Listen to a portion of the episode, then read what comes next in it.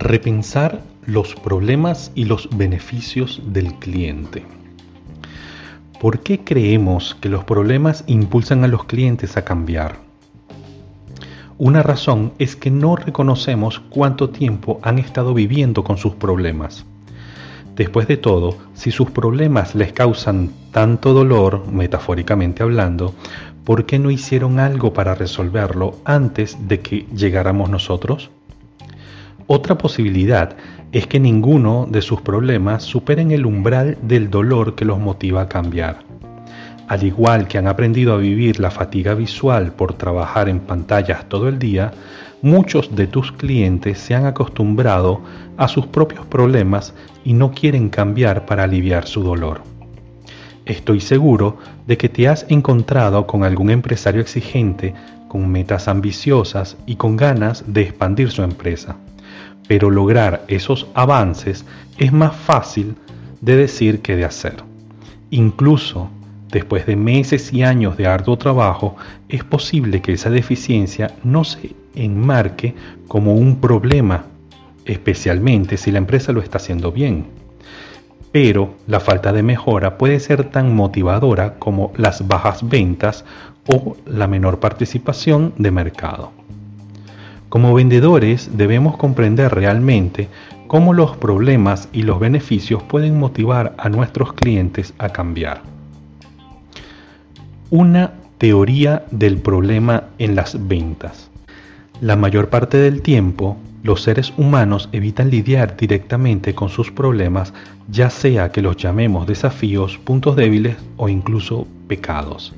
Y al igual que cualquiera de nosotros, es probable que tu cliente haya ignorado sus problemas por más tiempo del que es saludable. Cuando ya es lo suficientemente difícil su trabajo día a día, ignora sus problemas y hace lo mejor que puede. Lo último que desea hacer es agregar una iniciativa de cambio a su carga de trabajo diario. Los problemas más o menos obvios de tus potenciales clientes están rodeados de otros muchos más espinosos que tienden a frustrar el proceso de resolución del problema principal. Un poco de dolor puede motivar el cambio, pero muchos clientes protegen el status quo porque no quieren comprometerse con el cambio, construir consensos, agregar más tareas a su carga de trabajo y lidiar con la inevitable política de oficina cuando aún le quedan otros 22 problemas sin resolver. ¿Qué sentido tiene cambiar? Incluso cuando líderes de empresas parecen obligados a cambiar, Muchos acuerdos mueren tempranamente aunque los fantasmas acechen sus ingresos durante meses. Aquí está mi teoría. Podemos enfocarnos tanto en un tipo de problema específico que no reconocemos otro igual o mayor. El problema del cambio. Para comprender el enfoque de ventas moderno, debes comprender la raíz del problema que quieres resolver y luego entender los otros problemas que crean la resistencia al cambio que impiden que tu cliente se mueva para resolver su problema principal. Una teoría del beneficio en las ventas. No hay dudas de que los responsables de las tomas de decisiones quieren mejores resultados. Muchos, sin embargo, nunca experimentan esos beneficios, ya que solo un pequeño número de iniciativas de cambio logran cumplir sus objetivos y metas establecidos. Si bien algunos creen que el dolor es el resultado negativo, mientras que el beneficio es el resultado positivo, no son tan diferentes. La promesa del beneficio es una respuesta al dolor de no tener los resultados. En este sentido, los empresarios demuestran una tendencia muy similar, la de no hacer algo para producir los resultados que profesan necesitar. Es difícil crear las oportunidades y los recursos que lleven a la empresa a un futuro mejor. Pero mientras el empresario persigue su visión, los problemas, los desafíos y los obstáculos no tienen fin. es posible que algunos se sientan más motivados para cambiar cuando presentes tu iniciativa como una forma de obtener beneficios en lugar de evitar el dolor. El corazón de la motivación. ¿Hay algún cambio que desees y que hayas estado posponiendo?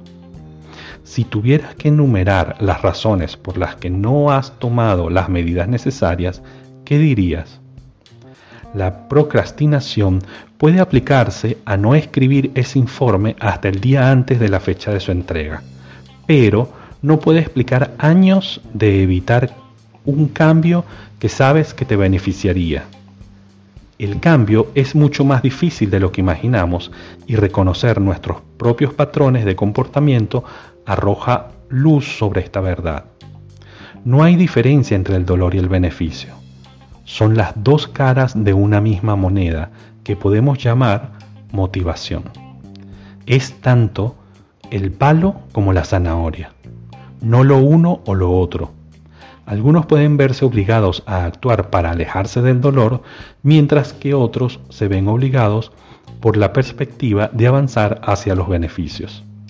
Reducida a su esencia, la motivación es querer algo lo suficiente para actuar catalizador de ventas. La mayoría de los acuerdos más interesantes que persigues implican abordar un problema sistémico que ha persistido durante años sin resolverse. Es posible que tu cliente se haya reunido con decenas de personas como tú para tratar de eliminar el obstáculo y obtener los mejores resultados que desea, solo para decepcionarse. La mayor parte del tiempo los clientes cambian solo cuando se encuentran con alguien que puede ayudarlos a resolver los problemas que les impiden resolver su problema sistémico. Estos vendedores consultivos los obligan a cambiar ayudándoles a reconocer la certeza de las consecuencias cada vez más negativas, así como creando las certezas de resultados positivos en el otro lado del cambio. Comprender exactamente cómo hacer esto requiere que resuelvas los problemas que impiden el cambio como parte de la conversación de ventas. Así es como ayudas a tus clientes a conseguir finalmente lo que quieren. Espero que esto te haya ayudado. Sin embargo, aún queda mucho por hacer. Si quieres incrementar tus ventas, entrar en un nuevo mercado o lanzar un nuevo producto, tal vez te interese contactarme. Lo puedes hacer por medio del email info arroba rogersalescoach.com. Hasta luego.